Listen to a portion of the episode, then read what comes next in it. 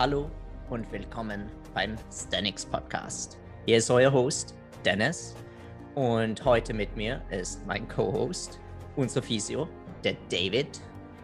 Hallo. So, die heutige Episode. Die heutige Episode ist die Episode, auf die alle gewartet haben. Äh, schon vor fast eineinhalb Jahren, glaube ich, bin ich gefragt worden, hey Dennis, wann kommt endlich die Episode über die Planche? Wir wollen mehr über die Planche wissen. Und ja, heute ist der Tag gekommen. Also, ähm, eine große Bitte von meiner Seite, falls ihr heute irgendwas Neues dazulernt zum Planche, dann shared diese Episode in euren Stories. Das hilft uns natürlich extrem, weil das ein neuer Podcast ist und noch nicht so viele Zuhörer hat. Schickt den euren Freunden, sagt denen, hey, deine Planche sieht scheiße aus, aus diesem und diesem Grund. Schick in den Podcast, damit sie wissen, wie sie das besser machen können. So, genug der Werbung. Ähm, Aber Dennis, Dennis, wie viele Sekunden muss ich den Takt entschalten, damit ich äh, die nächste Progression machen kann? So, da kommen wir gleich zum zweiten Punkt. Diese Episode wird in zwei Teilen aufgeteilt sein. Der erste Teil wird der heutige Teil sein. Und wir werden die Themen, woher kommt eigentlich der Planche? Was macht die Planche zu Planche? Welche waren unsere Erfahrungen, Davids und meine, mit dieser Übung? Was sind die häufigsten Fehler? David wird uns ein bisschen was über die Biomechanik erklären und warum diese Übung so verdammt schwierig ist. Und dann werden wir uns die Anatomie der Planche angucken. Und zwar Step by Step, jedes Gelenk, jeder Muskel, ja, nicht jeden, ja, sonst würden wir nie fertig werden, aber die wichtigsten Muskeln äh, und Gelenke, die, die bei dieser Übung, die diese Übung zu dieser zu Übung machen, äh, die, jeder, die jeder erreichen will. Und genau, äh, das war's für diese Episode. Das wird eh schon lang genug. Und die zweite Episode, da werden wir Davids Frage endlich beantworten. Wie viele Sekunden muss ich meine Flanchlin halten? Und da werden wir über Progressionen reden, Prerequisites reden, äh, welche Progressionen machen Sinn, wann gehe ich zur nächsten Progression und so weiter und so fort. Ähm, also ja, ich würde sagen, let's get right into it. So, David, woher kommt okay. eigentlich diese Übung? Dann fangen wir mal mit einem ganz kurzen Abstecher in die Geschichte des Calisthenics an. Eigentlich äh, gibt es Calisthenics schon seit den alten Griechen. Also selbst da war schon Körpergewichtstraining ziemlich cool und angesagt. Äh, und das Ganze wurde dann wieder aufgegriffen am Anfang vom 21. Jahrhundert in New York in den Sportparks ähm, ich bin mir sicher, jeder von euch kennt diesen einen klassischen Calisthenics-Park, wo sich alle treffen und Sport machen. Da wurde allerdings erstmal mit äh, Sets und Reps angefangen und viel Dips und Muscle-Ups etc. gemacht. Und als dieser Sport sich dann eben weiterentwickelt hat, war die Gymnastik ein starker Einfluss auf diesen Sport und Darüber hinaus sind eben auch die Grundübungen äh, von der Gymnastik ins Calisthenics übergewechselt und äh, Leute haben sich davon inspirieren lassen und angefangen, in den Sportparks diese Übungen auszuführen. Und die Planche war eine von diesen Übungen, weil die eben auch besonders beeindruckend aussieht. Ähm, die Planche ist eigentlich in der Gymnastik eine Grundübung, also nach dem gymnastischen Rating von äh, A bis F ist sie am Boden und an den Ringen. Also ist eine Straddle Planche gerade mal eine B-Übung. F ist das Schwerste. genau. Also für einen äh, Profi-Gymnasten nichts Besonderes, wie gesagt, eine Grundübung. Ähm, ich glaube, ein Full Planche an den Ringen ist dann auch schon C. Ja. Ähm, genau. Und da die Übung im Calisthenics nicht so im Detail durchgesprochen wird wie in der Gymnastik und sich auch nicht so lange darauf vorbereitet wird, gibt es eben sehr viel äh, Unwissen dazu. Und ja, so ist die Planche ins Calisthenics gekommen. Und heutzutage will sie, will sie am liebsten jeder können. Aber leider werden nicht, so nicht alle dieses Ziel erreichen. Kleiner, kleiner Spoiler. ähm, ja, ähm, so, genau. Dazu, was macht eigentlich die Planche zur Planche? Also, wie soll eigentlich diese Übung aussehen? Ähm, da gibt es bestimmte Sachen, also bestimmte Regeln sind einfach Definitionen, die aus der Gymnastik kommen. Und jetzt werden, werde ich auch eigentlich nur über uns bei Stanix reden und wie bei uns eigentlich eine Planche aussehen soll. Äh, da nehmen wir eigentlich jede Definition der Gymnastik und geben noch einen kleinen Twist mit der Hüfte hinzu, äh, weil I guess ich Italiener bin und Leo auch und einfach diese italienische Planche-Form ähm, in meinen Augen das Schönste ist, was man mit dem menschlichen Körper machen kann, äh, das auch die Art und Weise ist, wie, wie ich gern eine Planche ausgeführt sehe. Ähm, das heißt, um eine kleine Übersicht zu geben, die Arme sind ganz ausgestreckt, die äh, Schulterblätter leicht deprimiert und protrahiert oder deprimiert und protrahiert, äh, der Bauch eingezogen, die Hüfte in einem Posterior Pelvic Tilt, der Glut angespannt und die Beine in ausgestreckt und in einem Straddle. Ohne, ähm, also in einer richtig schönen Linie parallel zum Boden. Genau, das, das ist es eigentlich. Ähm, die, wenn man die Planche sieht und eigentlich diese Bewegung nicht kennt, also ich kenne es von vielen Shows, die ich gemacht habe. Ich äh, habe früher mehrere Shows mit dem Team Alpha Bar gemacht und habe da den Statics Part oft gemacht und bin in Planche gegangen. Und die Leute finden das, außer man macht einen Planche Push-Up, gar nicht so impressive und denken sich, ja, warum ist die so schwierig? Also, ja. was, ist, was ist daran eigentlich so hart? Und ich glaube, der David wird uns jetzt eine kleine Einführung geben über die Biomechanik dieser Übung und uns einfach mal vor Augen zu bringen, warum es eigentlich so ist. Das wird ein bisschen trocken, aber stay tuned, es kommt Spannendes. Genau. Um einen Planche verstehen zu können, also um wirklich verstehen zu können, warum das Ganze eigentlich so schwer ist und warum so wenig Leute eigentlich eine perfekt ausgeführte Planche können, ähm, muss man sich erstmal vor Augen führen, Muskeln können sich im Prinzip nur zusammenziehen und es gibt immer einen Drehpunkt, um den sich bewegt wird. Im Fall vom Planche ist das die Schulter. Dann hat man einen Lastarm, also die Last, die von den Muskeln getragen werden muss gegen die Schwerkraft. Das ist im Fall von der Planche dein Oberkörper und deine Beine.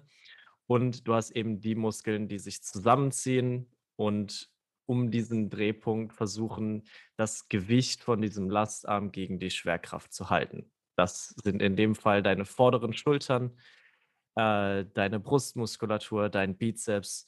Ähm, genau, das ist im groben und ganzen das. Diese Muskeln versuchen quasi gegen die Schwerkraft zu arbeiten. Darüber hinaus haben wir noch eine ganze Reihe von stabilisierender Muskulatur, die äh, auch gegen die Schwerkraft arbeitet, damit eben der Rest des Körpers, der Lastarm, also zum Beispiel der Oberkörper, äh, der untere Rücken und die Beine eben nicht einfach durchhängt. Ne? Weil theoretisch könnte man diese Position auch mit komplett durchhängendem Oberkörper machen. Mhm. Ähm, aber das Ganze sähe weder schön aus, noch wäre das besonders stabil. Und da haben wir eben noch eine ganze Reihe an Stützmuskulatur, die gegen die Schwerkraft arbeitet. Aber dazu später mehr. Mir ist eigentlich nur wichtig, erstmal äh, zu erklären, man hat in dem Fall einfach eine extrem große Last, die von nicht besonders großen Muskeln bewegt werden muss. Und das ist im Prinzip auch der Grund dafür, warum es so unglaublich schwierig ist, diese Übung äh, auszuführen. Der Hebel, der getragen werden muss, ist sehr lang und die Kraft, die dafür aufgewendet werden muss, muss von kleinen Muskeln aus, äh, aufgewendet werden. Ich glaube, dazu kommt noch auch einfach der koordinative Part auch. Noch dazu. Ja, die Muskeln müssen darüber hinaus in der richtigen Reihenfolge gut zusammenarbeiten und ihren Job richtig machen. Das braucht Zeit, bis man das erlernt hat. Wunderschön. So, David, was, äh, was sind deine Erfahrungen mit dieser wunderschönen Bewegung? Ja, also alles, was ich gerade gesagt habe, ist, äh, habe ich am eigenen Leib erfahren müssen. also meine eigenen Erfahrungen mit der Übung. Ähm, ich trainiere schon relativ lange ähm, für den Planche. Ich habe nicht die besten Voraussetzungen dafür. Also beispielsweise trainiere ich meine Beine. Ja, David trainiert äh, Beine, dieser Fake Calisthenic, oder? ja, und äh, ich habe, bevor ich ins Coaching gekommen bin, schon rund ein Jahr rein investiert, um überhaupt äh, in den Tag, Advanced Tag und dann, was ich geglaubt habe, ein Straddle Planche ist, ähm, zu kommen. Der grauenhafte und, Moment, als David den Straddle Planche schickt und er, glaube ich, in seinen Tests Tuck Planche drinnen hatte oder so.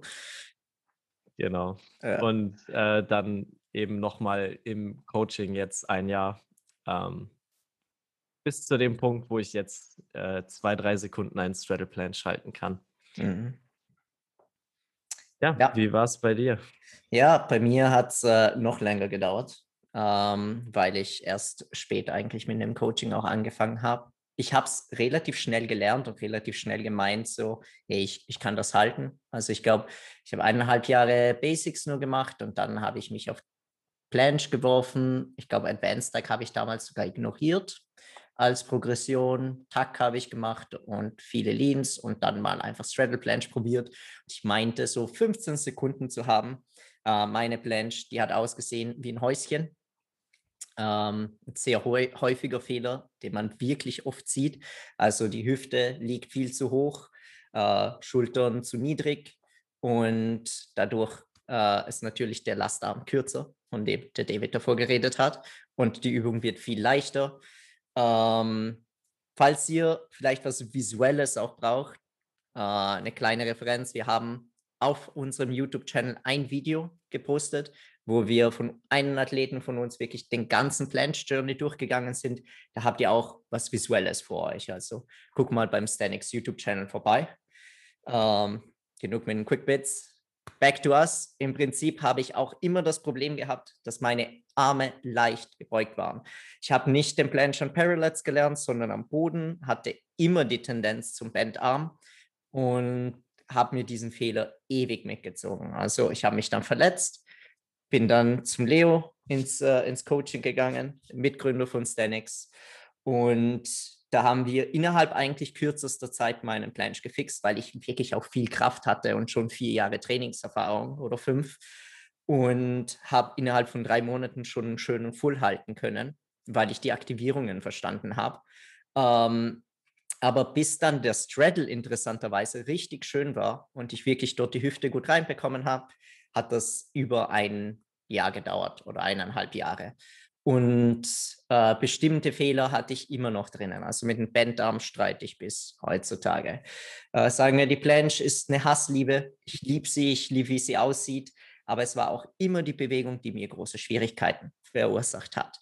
Ähm, ja, dazu führt uns, was sind eigentlich die häufigsten Fehler, die wir in dieser Übung finden? Also einer der häufigsten Fehler, die äh, mir auch passiert ist, ist genau das, was du gerade eben auch beschrieben hast. Also ich hatte massive Probleme äh, damit, die Hüfte niedrig zu halten. Ähm, hauptsächlich auch, weil mir die Kraft in den Schultern einfach noch gefehlt hat, aber auch, weil ich gar nicht wusste, wie man richtig die Muskeln in die richtige, in der richtigen Reihenfolge aktiviert, um diese schöne Linie zu erzeugen. Also ähm, häufig sieht man es auch, dass Leute im Planche versuchen, über den unteren Rücken äh, die Hüfte weiter nach hinten zu bringen und so die Beine auszustrecken. Mhm. Ähm, und das ist von der Aktivierung her einfach erstmal leichter, aber führt dazu, dass man häufig eben in dieser Häuschenform, die du gerade eben erwähnt, äh, erwähnt hast, endet. Und ja, über die Zeit musste ich dann lernen, äh, wie ich meine Hüfte neu positioniere und vor allem eben die äh, Gesäßmuskulatur richtig ansteuere, um da eine schönere Linie reinzubekommen. Ja, ich glaube, das große Ding bei der Planche, also hauptsächlich eine Sache, die ich wirklich auch hier in Österreich und Deutschland gemerkt habe, ist, die Leute wissen nicht, was sie mit ihren Beinen, ihren Blut, den Bauchmuskel der Hüfte machen sollen. Also die meisten Leute kriegen gerade Arme hin, die meisten Leute kriegen irgendwie eine Protraktion äh, in die Planche. Als ich zum Beispiel die ersten Workshops in Deutschland gegeben habe, auch Leute, die jetzt super anerkannte Athleten sind, glaube Micha oder Korash bei, äh, bei der FIBO kennengelernt habe und äh, oder mit Achim Workshops gegeben habe, einfach dieses Konzept zum Beispiel erstens mal den Advanced Tag Planche als Zwischenübung zu verwenden, ähm, um diesen Sprung zum Straddle zu machen, den richtig zu aktivieren und dort zu verstehen, wie man die Hüfte runterdrückt. Das war allen, also das kannte niemand. Der, da, das kann ich auch nur so bestätigen. Ja. Mir war das auch vollkommen neu, als ich ins Coaching gekommen bin. Ich hatte, ich war eigentlich immer der Annahme, man hält eine Progression für eine gewisse Zeit. Man kann vielleicht mit ein paar Loopbändern in die nächste Progression gehen. Ähm, aber dass man immer eine gewisse Zeit in der einen Position bleibt und dann geht man eben in die nächst schwierigere über. Aber so das Konzept, dass man sich bei jedem bei jeder einzelnen Muskelgruppe überlegt, was genau sollen die machen, wie sollen die sich anspannen und dass man eben da so noch so Zwischenschritte einbaut, ähm, war mir vollkommen fremd. Ja. Und irgendwie das Gefühl gehabt hat, mit diesen, mit diesen Workshops, das langsam auch nach Deutschland gebracht hat. Aber man sieht immer noch im Vergleich zu Italien, wo zwei meiner Nachbarn Full, Full Blanche halten können, praktisch, ähm, kein Schwein einen schönen Planche macht. Oder fast keins. Es gibt einige. In Italien Ausnahmen. werden die Leute echt im Planche geboren. Oder? Ja, ja, die kommen da raus und so. und äh, genau. Und genau das wollen wir jetzt eigentlich mit, mit der Anatomie in Depth mal besprechen. Wir schauen uns wirklich jedes Körperteil an und wir werden auch ab und zu ein paar Clues dazu geben, äh, die wir oft mit unseren Kunden verwenden, damit ihr verstehen könnt, was, was kann ich jetzt machen, damit auch meine Planche besser wird.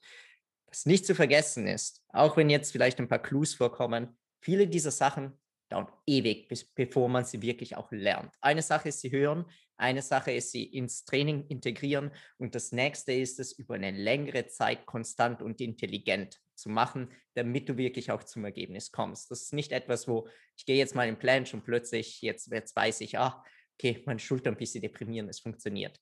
Nope. Genau. Und wir werden auch mal so ein bisschen äh, mit den Ungewissheiten, was die Muskeln angeht, aufräumen.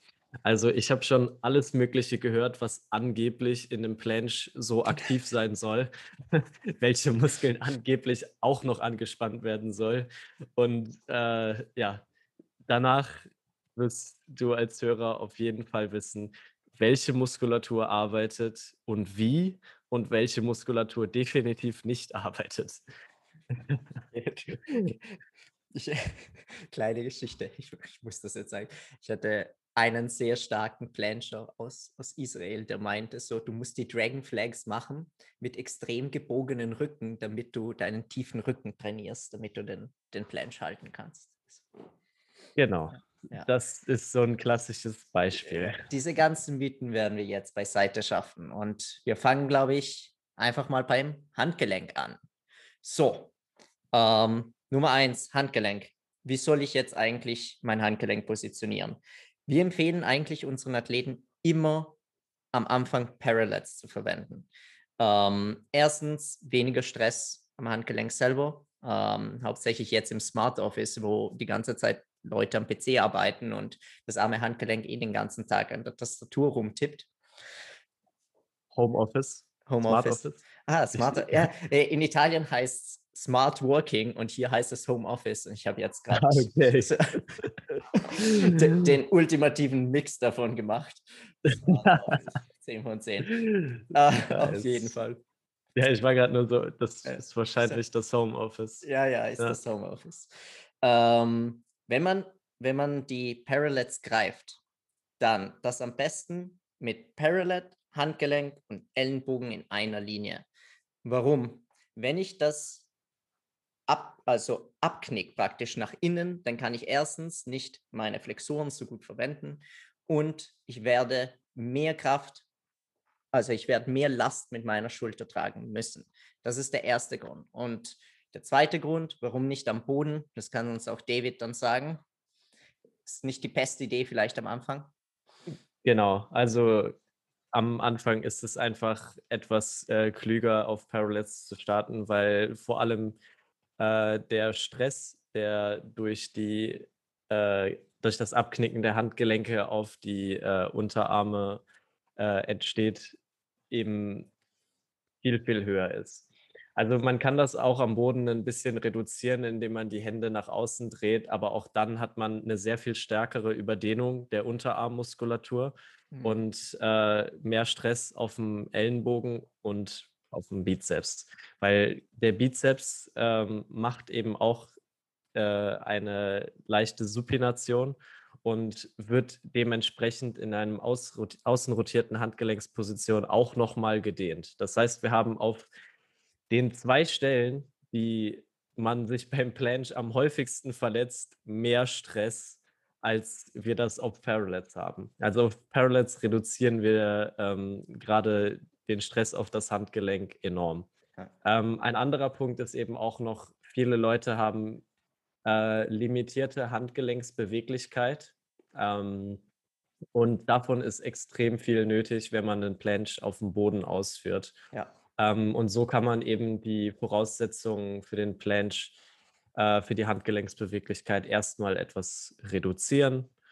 Und äh, später, wenn man Sehnen und Bizeps genug malträtiert hat und darauf vorbereitet hat, kann man dann eben wieder äh, ein noch mehr Stress ausüben, indem man auf dem Boden trainiert. Ja, genau. Also die, die Bodenplanche kann man als, äh, als Progression eher als Progression, einfach als Variation mit der Zeit dann nehmen. Sie ist schwieriger, äh, schön auszuführen als die in den Parallels, auch weil man sich durch den Parallels und durch das starke Greifen der Parallels sich viel besser stabilisieren kann. Ähm, eine Sache, die super häufig bei Plan schon vorkommt, hauptsächlich am Anfang, ist diese Release Pain. Äh, Leute haben die Tendenz, in die Planche zu gehen und dann, anstatt sich langsam nach hinten rausgleiten zu lassen, plötzlich die ganze Spannung auszulassen und die Hände zu öffnen und nach vorne zu fallen. Das führt super oft dazu, dass Leute im Unterarm Schmerzen haben. Wahrscheinlich kennst du das, falls du schon mal geplanscht hast. Ähm, eigentlich kann man das super gut ähm, vermeiden, indem man erstens ein gutes Warm-up macht und Zweitens, wenn man aus der Planche rausgeht, eher nach hinten rausgeht, also sich zurückschiebt und wirklich am Anfang Finger für Finger die Parallels auslässt. Das ja, das kann ich nur so bestätigen. Also das ist etwas, was nach einer Zeit verschwindet. Ähm, die Parallels ganz langsam loszulassen, ist da wirklich der beste Tipp, den mhm. ich geben kann, um das möglichst äh, zu vermeiden. Braucht keine fancy Physio-Übungen da. Einfach nur, Nein. Bis, sie, bis sie aufpassen und das Problem ist gelöst. Natürlich, wenn es schon bei dir akut ist, musst du eine Weile äh, den Fuß vom Gas nehmen. Genau. Aber da hilft es auch einfach, äh, nicht zu übertreiben und nicht ja. äh, so lange wie man kann, jedes Mal den Planche zu halten. Okay. Perfekt. Gehen wir eine Etage höher. Ja. Was macht eigentlich der Bizeps und der Trizeps in der Planche? Der Bizeps ist in einer verlängerten Position, was den Planche angeht. Das heißt, äh, der ist gestretched. Dadurch kommt alleine schon mal äh, sehr viel Stress auf äh, den Bizeps an sich, also auf die Muskulatur, wie auch die Ansatzsehnen. Der Arme. Ähm, genau, der Arme. Ähm, da der Bizeps aber eben auch ein, äh, zumindest ein Teil davon, den Ursprung an der Schulter hat, hilft der eben auch bei der äh, Planche-Bewegung selber. Das heißt, der ist auch aktiv und ähm, genau. deswegen ist ein starker Bizeps auch für den Planche wichtig. Ähm, genau, der ist häufig eine Quelle für Verletzungen, weil, wie gesagt, wenn der Bizeps vollständig gedehnt ist und dann eben einen großen Teil des Körpergewichts tragen muss, äh, das sind die meisten Bizepssehnen anfangs nicht gewöhnt. Und deswegen, ich würde sagen, äh, das ist mit den Ellenbogens, Ellenbogensehnen die häufigste Verletzung, die man im Planche sieht. Ja, ich glaube, äh, der Grund dafür auch ist, wie, wie wir davor gesagt haben, diese Bewegung kommt aus der Gymnastik. Und in der Gymnastik bereitest du dich 12, 14, 16 Jahre ab und zu auf diese Bewegung vor. Fängst mit drei an und dein ganzes Leben lang wird deine Bizepssehne darauf konditioniert. Das passiert hingegen mit, mit dem Paul, der kommt, der will einen Planche lernen und, und der dann, Paul. der Paul, dann, dann geht er zum Parallels und versucht das mal und vielleicht hat Paul eine super Genetik dafür und er wird schnell besser. Und die Muskulatur, die wächst gut mit. Aber weißt du, was nicht so schnell mitwächst? Genau, die sehen. Das ist das fundamental wichtige Prinzip und das wird eben auch immer der Flaschenhals in der Planche sein, nämlich wie stark sind eigentlich deine Sehnen? Muskulatur wird sehr viel schneller stärker als das Sehnen tun und ähm, deswegen muss man eben auch so vorsichtig vorgehen, was den Planche angeht und deswegen dauert das Ganze eben auch so lange, weil die Sehnenanpassung deutlich langsamer, also im Bereich von eher Jahren äh, abläuft als von der Muskulatur, die eben auch schon mal in Wochen bis Monaten deutlich äh, stärker wird und größere Kräfte ausüben kann. Da das aber immer von den Sehnen abgefangen werden muss, äh, ist da sehr viel mehr Vorbereitung nötig. Und das ist auch der Grund, warum Leute, die schon ihr Leben lang irgendwelche äh, Sportarten machen, die eben auch die Sehnen belasten, oft besser damit klarkommen als, äh, sagen wir, ein Erwachsener, der vorher nicht so sportlich aktiv mhm. war. Also da sind eben auch die individuellen Faktoren, was den Planche angeht, sehr, sehr wichtig. Und äh, das sollte man immer im Hinterkopf haben, wenn man für die Planche trainiert. Was habe ich vorher gemacht? Äh, und sich entsprechend auch länger Zeit lassen. Auch genau. wie groß bin ich, wie schwer bin ich, wie viel Last muss dann auch diese, diese arme kleine Sehne und der, der kleine Bizeps da tragen. Uh, also da, da kommen wirklich viele, viele Faktoren mit ins Spiel. Uh, seid nicht voreilig. Es ist nicht so was Geiles, wenn einer einfach ein Planche in einem Jahr gelernt hat. Das beißt ihn oft später dann äh, gern im Arsch. Habe ich oft genug gesehen. Ja. Dann auf der gegenüberliegenden Seite der Trizeps sorgt dafür, dass das Ellenbogengelenk äh, gestreckt bleibt ähm, und hat somit eine stützende Funktion im Planche. Ähm, trägt aber eben nicht aktiv zur Bewegung dabei. Außer man macht Bandarm-Planches, aber das, das ist keine Planche. Das ist haben. eben genau der Grund. Ja. Ähm, eine Sache, die mir oft aufgefallen ist, ist, dass mir Leute dann als äh, entgegnen, dass sie aber den Trizeps so stark spüren im Planche oder eben Man sieht muss ihn. er dann muss er ja wohl auch arbeiten. Ähm, wenn man sich einfach nur gerade hinstellt und mal so heftig wie man kann die Brustmuskeln kontrahiert für eine halbe Stunde, dann spürt man die garantiert danach auch. Also es ist eben der Fall, dadurch, dass man die Ellenbogen so stark durchdrückt, hat man, was das angeht, eben auch eine Kontraktion vom Muskel. Das ist richtig. Das heißt aber nicht, dass diese Kontraktion auch dazu beiträgt, dass die Bewegung ausgeführt wird, sondern das heißt nur, du hast den Muskel eben so hart angespannt, dass du ihn eben danach spürst. Das ist vielleicht noch ein wichtiges äh, Konzept zu verstehen, dass nur weil man einen Muskel spürt, dass man ihn, dass er auch nicht unbedingt an der Bewegung beteiligt mhm. sein muss. Fantastisch. Dann hätten wir die zwei. Next one up, The Beast. Yes.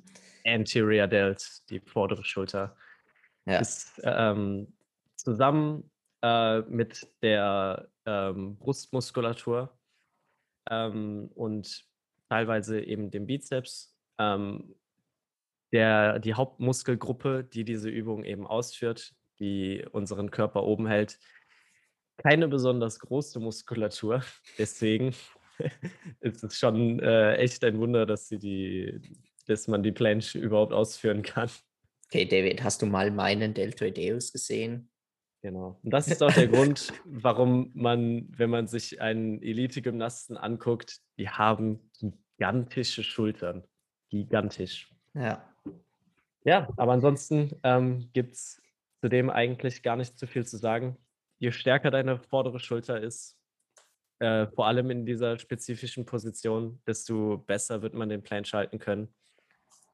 Ja, jetzt wird es ein bisschen komplexer, also wie das mit den Schulterblättern ist. Äh, ich glaube, bei, bei der Planche gibt es relativ viel äh, Durcheinander. Also die Leute wissen jetzt nicht, soll das mit neutralen Schulterblättern ausgeführt werden? Soll das mit retrahierten Schulterblättern? Äh, nein.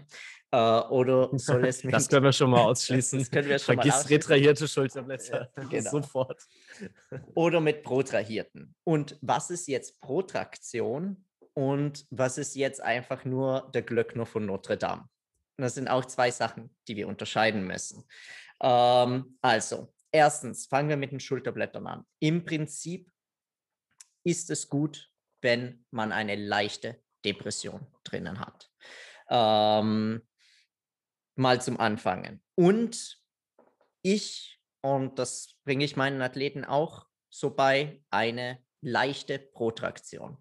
Eine leichte Protraktion. Was heißt das, David? Heißt das, ich muss meine ganze Wirbelsäule Katzenpuckel genau, machen? das, das ist eben das, wo, glaube ich, auch die größte Verwirrung besteht bei dem Thema. Wenn man sich mal gerade hinstellt und die Arme nach vorne nimmt, kann man die Schulterblätter nach vorne ziehen, also in eine Protraktion gehen, ohne dabei einen kompletten Katzenbuckel zu machen. Und das ist eben der Unterschied von diesen ähm, von zwei Bewegungen. Nämlich das eine ist eine, eine Brustwirbelsäulenbewegung, also das macht die Wirbelsäule, und das andere sind eben die Schulterblätter, die sich nach vorne bewegen. Und ähm, wenn, man im, wenn man sich den Planche anschaut, dann hört man immer, man soll die Schulterblätter vorziehen.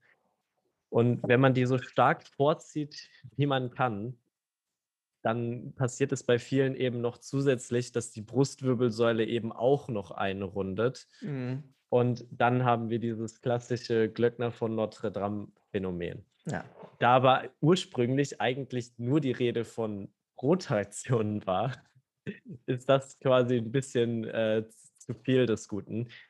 Um das mal ganz klar zu formulieren, man muss keine Brustwirbelsäulenrundung erzeugen, um einen Planche gut zu halten. Es reicht also, wenn man die Schulterblätter äh, vorzieht. Ja. Weiter wichtiger Punkt dabei ist, glaube ich, zu sagen, das sieht bei jedem Menschen anders aus. Ich bin ja, sicher, dass jetzt genau. schon zehn Leute da bereit sind und reinschreiben wollen, hey, aber Osvaldo Lugones, genau. seine Schulterblätter, sind die neutral? Und so, Protraktion sieht bei jedem Menschen anders aus. Die sind bei ihm leicht protrahiert. Genau, und äh, gerade er hat halt auch eine sehr neutrale Wirbelsäule dabei. Mhm. Und äh, das sieht zum Beispiel ganz anders aus als jetzt bei vielen äh, Planche-Athleten, die äh, sonst so unterwegs sind. Ähm, aber das ist dann wirklich eher ein optischer Aspekt. Also die Brustwirbelsäule hat keinen zusätzlichen stabilisierenden Effekt. Den hat man schon erreicht, wenn man die Schulterblätter vorzieht. Und es macht den Planche auch nicht unbedingt leichter. Klar, ja. wenn man sich daran gewöhnt hat über die Zeit, dann fühlt sich das vielleicht angenehmer und stabil an, aber nicht, weil es tatsächlich irgendwie einen größeren Benefit hat. Wenn man es übertreibt, läuft man auch ins Risiko, dass man dabei die Schulter viel leicht in Elevation bringt, äh, was auch nicht das Beste ist die meiste Zeit und die Brustmuskulatur auch schwieriger arbeiten kann.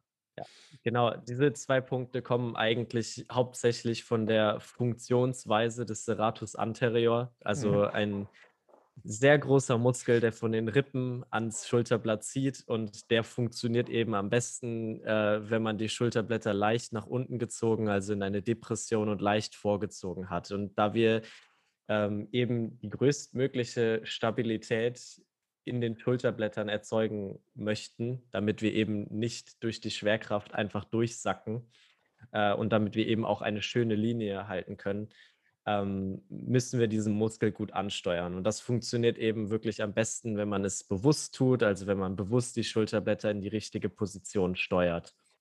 Ein weiterer Muskel, der auch noch erwähnt werden soll, ist der Trapez.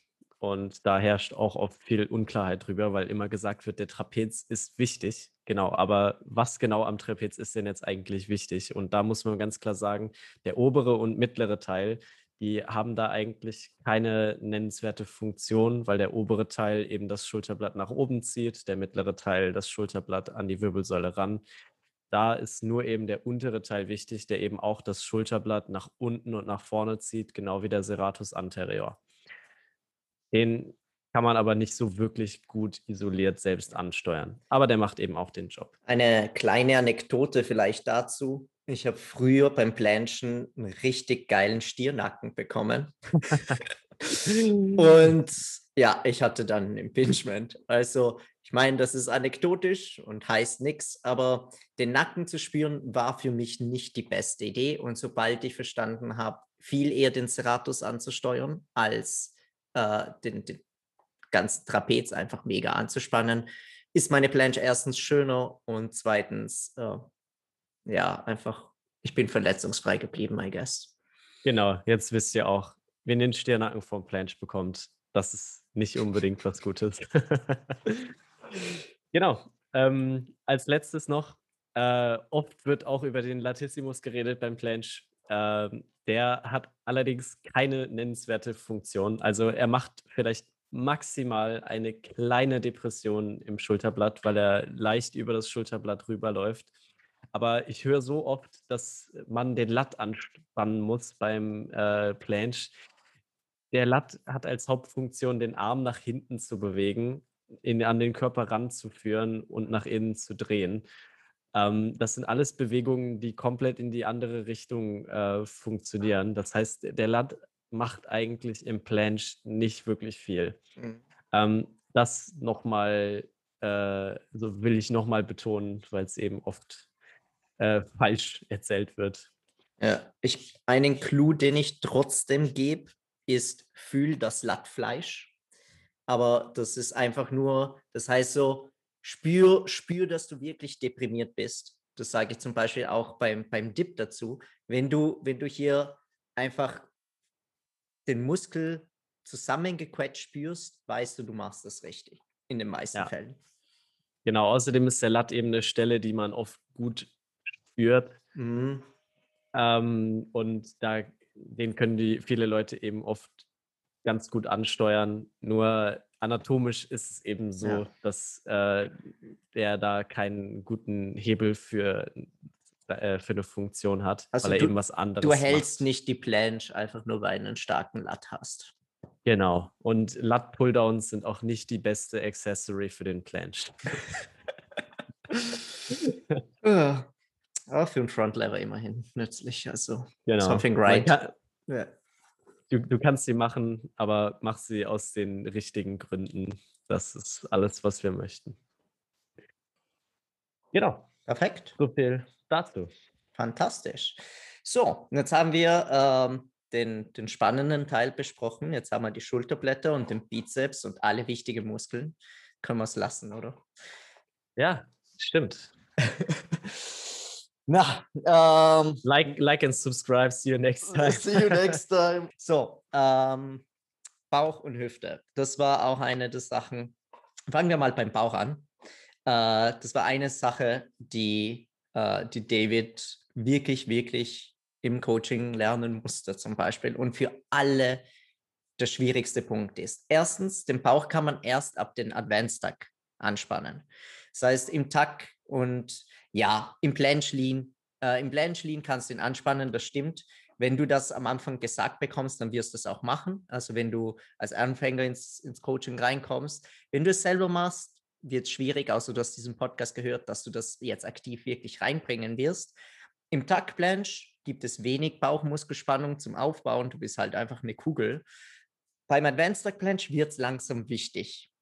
Und was heißt Bauch einspannen? Also den Clou, den ich den Kunden immer gebe, ist, lass mal die ganze Luft raus, zieh den Bauch ein und drück ihn gefühlt praktisch nach unten.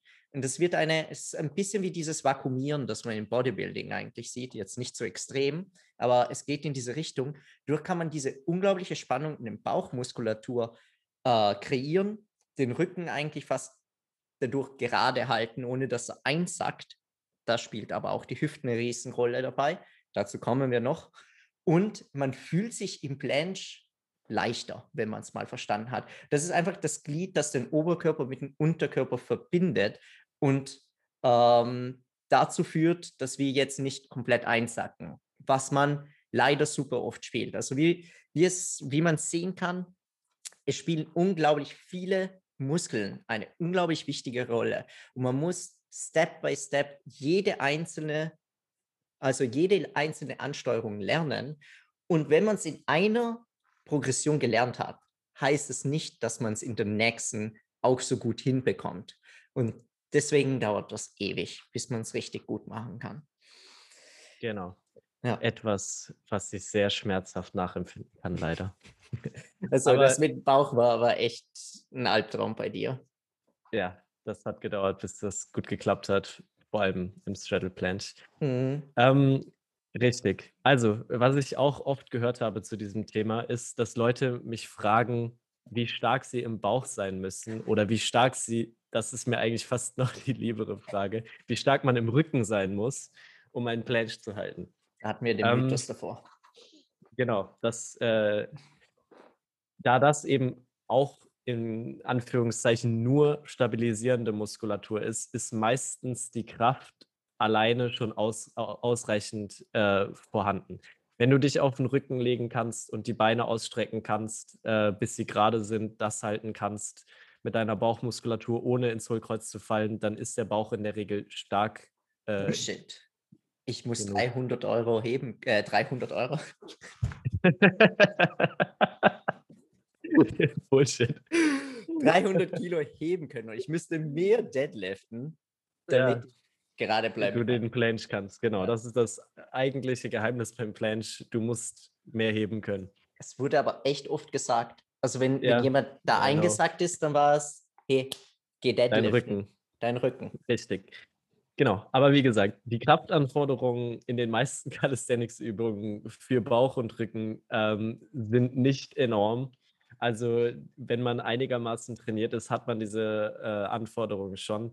Das wirklich Schwierige dabei ist die Koordination dabei. Also die Bauchmuskulatur auch wirklich richtig anzuspannen ähm, damit nicht die auf der anderen Seite liegende Muskulatur anspannt. Wie eben schon angesprochen, oft kommt es dazu, dass die Rückenmuskulatur sehr aktiv ist und die Bauchmuskulatur eben nicht. Das führt einfach zu einem anderen optischen Bild. Ähm, das ist nicht unmöglich, den Planche auch so zu halten. Mhm. Also das äh, sieht man eben auch oft. Ein Planche, der äh, mit starkem Hohlkreuz ausgeführt wird, da ist definitiv dann die Rückenmuskulatur aktiver als die Bauchmuskulatur. Beide arbeiten zusammen, aber ja. Und eben eine, ein kleiner Clou, also diese, diese Art und Weise, den Bauch anzuspannen, ist ganz anders als das Bracing, das man vom Squatten kennt.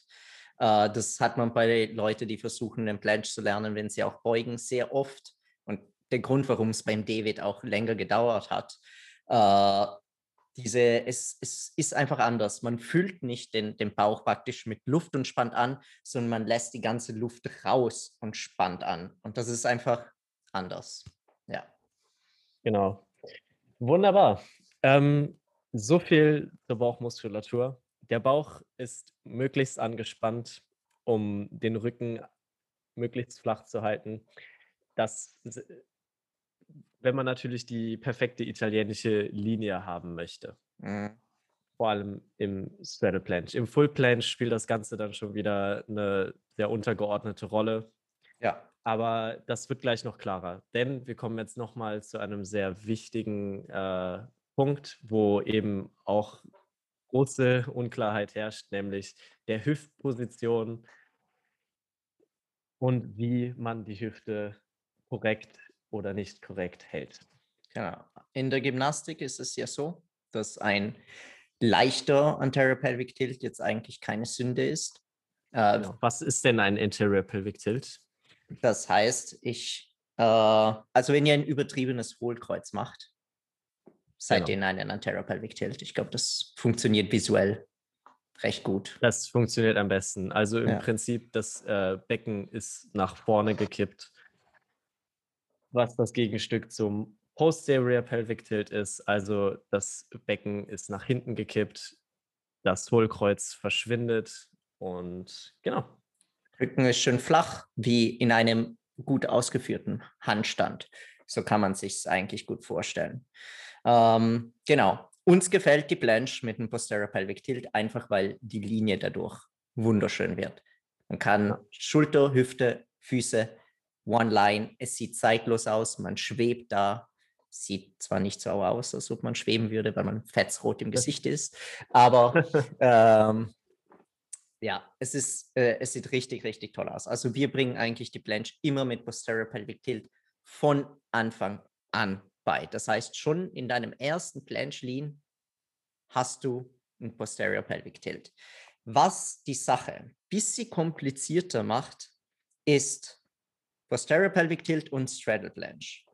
Ähm, da wird uns David erklären, warum es, wenn man einen zu weiten Straddle steht, ich meine, du kannst es auch gleich ausprobieren. Steh mal auf, außer du bist am Autofahren, äh, da lieber nicht. Steh mal auf, äh, spreiz deine Beine leicht, versuch diesen Posterior Pelvic Tilt zu engagen und deine Glut schön anzuspannen. Okay, funktioniert wahrscheinlich. Steh jetzt ein bisschen breiter. Okay, versuch's nochmal. Und noch etwas und jetzt breiter. in den kompletten Spagat. Genau. Du wirst merken, wie deine Hüfte unmöglich in den Posterior Pelvic Tilt geht. Das heißt, wenn du einen Straddle Planche machen willst, der diese wunderschöne Linie hat, darfst du die Beine nicht so weit öffnen, dass es für dich nicht mehr möglich ist. Warum ist das eigentlich so? Genau, das hängt eben davon ab, wie die Muskeln, die da gedehnt werden, funktionieren. Also hauptsächlich geht es da um die Muskeln auf deiner Oberschenkelinnenseite, deine Adduktoren. Ähm, die kommen auf Länge, je weiter du die Beine auseinander bringst. Und äh, irgendwann einmal ist deine Hüftbeweglichkeit erreicht ähm, und die Bewegung ist zu Ende. Und dann fällt eben das Becken, also weil diese Muskulatur, die jetzt gedehnt wird, wieder ihre Länge zurückfordert, dann zieht die am Becken und zieht das eben in, zurück in diese Position. Das heißt im Umkehrschluss auch, je beweglicher deine Adduktoren sind, desto weiter wirst du wahrscheinlich in einem Posterior Pelvic äh, Tilt kommen. Das ist allerdings nur bis zu einem gewissen Punkt wahr, weil wir müssen uns eben auch die Muskeln auf der Gegenseite anschauen, die nämlich auch dazu führen, dass man das Becken in dieser Position halten kann, nämlich die Gesäßmuskulatur, die Glutes. Die Glutes. Genau. Wenn die angespannt sind zusammen mit der Bauchmuskulatur, führen die eben dazu, dass das Becken in den Posterior Pelvic Tilt äh, geführt wird. Deswegen und je weit, squeeze your booty. Genau, always squeeze the big booty. Die kommen natürlich auch irgendwann an ihre Grenzen, je weiter du die Beine auseinanderbringst, weil die eben zusammengeschoben werden und irgendwann nicht mehr so gut kontrahieren können. Und auch irgendwann einmal ist da Feierabend und dann äh, können die nicht mehr gegenhalten. Die Adduktoren ziehen, das Becken fällt wieder zurück. So, ist es jetzt unbedingt falsch, ein äh, Planche mit Anterior Pelvic Tilt zu machen? Es ist eben anders. Es ja. ist definitiv schwieriger, einen Planche im Posterior Pelvic Tilt zu halten. Ähm, es ist leichter, einen Planche im Anterior, ein Straddle Planche im Anterior Pelvic Tilt zu halten. Ähm, und deswegen finde ich, ist es eigentlich ein guter Zwischenschritt auf dem Weg zum Full Planche, und es ist definitiv einfach die ästhetischere Linie. Und ja. viele Leute, die gehen, also die schaffen es dann bis zum Straddle Planche. Ähm, und da man auch wirklich tausend und eine Ausweichbewegung machen kann in einem Straddle Planche mit Anterior Pelvic Tilt. Also wir haben jetzt gerade nur über die Hüfte geredet. Wir haben noch nicht darüber geredet, dass man auch die Beine ranziehen kann, die Das Beine piken kann, Ja, Füße tiefer halten kann. die Hüfte hochgeben kann, um ein Häuschen-Flange zu machen. Ähm, das sind alles Ausweichbewegungen, die darüber hinaus auch noch möglich sind. Und das wäre trotzdem noch ein Straddle Planche mit Anterior Pelvic Tilt. Ähm, deswegen sollte da eigentlich noch der Weg weitergehen. Also ich finde, es ist einfach der logische nächste Schritt oder man lernt es halt eben gleich einfach Ja. so. Also, ich glaube, dazu werden wir in der nächsten Episode ein bisschen mehr sagen, also wann es Sinn ergibt, ihn so zu lernen und so. Ähm, das hängt sehr stark vom Talent des Athleten ab. Ähm, das ist alles, was ich dazu sagen kann momentan. Äh, wir haben Athleten, die haben es leichter im Full Planche als im Straddle, einfach aus dem Grund, sie haben den Straddle im Posterior Pelvic Tilt gelernt. Und sobald ich den Straddle im Posterior Pelvic Tilt halten konnte, konnte ich genauso viele Sekunden, sogar eine Sekunde mehr im Full. Also so arg ist das mit der Hüfte. Einfach nur, damit ihr eine Idee habt. Fantastisch. Wunderbar. Last Fehlen point. eigentlich nur noch die Beine. Ja, die Beine, die brauchen wir nicht. Die hacken wir ab. Umso leichter die Beine, desto einfacher ist es. Also abhacken. Genau. Trainiert nie wieder Beine und ihr habt sofort einen Planche. Ja. Ähm, jo, einige Leute haben einfach von der Genetik her dickere Beine, andere haben Zahnstocher. Natürlich der mit den Zahnstocherbeinen hat es etwas einfacher. Äh, einige Leute haben Calves. Leute mit Calves habe ich noch nie gesehen, also die sind eine Legende. ähm, ja, im Prinzip eine leichte Spannung in den Quads bringen ist, was in Straddle und im Full äh, die meiste Zeit wichtig ist, äh, ohne es maßlos zu übertreiben, einfach auch um Energie zu sparen, weil wenn man alles komplett ein Wahnsinniger anspannt, dann, dann hält man es auf jeden Fall kürzer, als wenn man die richtigen Muskeln gezielt anspannt. Ähm, die Hamstrings, die haben eine besondere Funktion in einigen Versionen der Planche, aber die werden wir erst in der nächsten Episode besprechen. Genau. Also im Prinzip gilt für die Beine das gleiche wie für die Hüfte und für den Bauch. Wenn man sie in einer geraden Linie halten will, dann sollten, sollte auch da Spannung drin sein. Die Spannung wird in der Regel über die Quadrizepsmuskulatur und die äh, gepointeten Zehen Sehen, genau, Pointed Toes Äh, ist auch noch ein wichtiger Punkt. erzeugt, einfach damit da die Spannung nicht aufhört und äh, dann quasi da die Linie einsackt. Wie gesagt, je mehr Spannung im ganzen Körper, äh, desto mehr Kraft kann man erzeugen. Und da wir die maximale Kraft erzeugen wollen, müssen wir, so gut es geht, eben alles anspannen. Deswegen ist auch halt das feste Greifen so wichtig. Genau. Aber da heißt es im Prinzip nur alles anspannen, um die Linie zu halten. Da sind auch keine zusätzlichen äh, Kraft, äh, Kräfte. äh, Man muss nicht besonders stark sein dort, um Ja. Einen guten Planche zu halten. Ich aktiviere gern meine Glutes ein bisschen, bevor ich planche, mache ein paar Warm-ups dafür. Ja, ich äh, wärme meine Hüfte auf, aber jetzt für den Quadrizeps äh, gehe ich nicht Leg Extension Was machen. sind denn so häufige Fehler, die du bei den Beinen siehst? Äh, bei den Beinen eigentlich der häufigste Fehler, den ich sehe, ist, äh, die Knie sind nicht ganz ausgestreckt oder die Beine oder die Füße sind zu niedrig gehalten. Äh, die zwei Sachen. Genau. Also Füße niedrig halten, im Prinzip verkürzt man dadurch den Hebel. Ja, genau. Das ist wieder diese Häuschen-Planche-Form. Mhm. Kürzerer Hebel, dadurch hat man mehr äh, Gewicht wieder vorne äh, über den Händen und dadurch wird die Übung leichter. Es ist auch schwieriger, den Posterior Pelvic Tilt zu halten, wenn die Beine in einer Linie mit der Hüfte sind. Gefühlt. Genau. Alright. Alright, so. Ähm, So, Das war viel Info. sehr dense, viel Input. Ja. Ähm, falls ihr Zweifel über bestimmte Definitionen und Wörter, mit denen wir um uns herum geschmissen haben, habt, werden wir in dieser Episode in der Description was reingeben, damit ihr auch versteht, was Supination ist, was Depression ist, Protraktion und so weiter und so fort. Ähm, einfach damit bestimmte Konzepte auch wirklich klar sind. Ähm, Nochmal, Ich hoffe, euch hat das gefallen. Ich glaube, es gibt im deutschen, aber sogar im italienischen Sprachraum nicht eine Source, wo so viel Information oder ich habe sie bis heute nicht gefunden und ich research Blanche seit zehn Jahren, wo so viel drinnen ist wie in dieser Episode. Also wirklich nochmal, ich, ich hasse das, uh, ich bin nicht der Marketing-Typ, aber just share it. Do us the favor, hau es in ein paar Facebook-Gruppen rein, schick es deinen Freunden, damit jeder was daraus lernen kann und wir freuen uns darauf, wenn du uns in deinen Planversuchen tagst äh, außer du hast Band Arms, dann würde ich sie nett sehen. Und ähm, ja, so David, wo kann man dich finden? Mich findet ihr auf Instagram unter calisthenics-david- Wo kann man dich finden? Also mich findet man auf Instagram unter unserer Teampage äh, at Stanix underscore oder auf YouTube einfach Stanix eingeben, wo ihr euch auch ein tolles Planche-Video schon mal angucken könnt. Und mich auf Instagram at Dennis underscore Kalis. Das war's mit Episode Nummer 1. Yeah. Stay tuned for the second one. Und viel Spaß beim Planchen. All right. See you next time.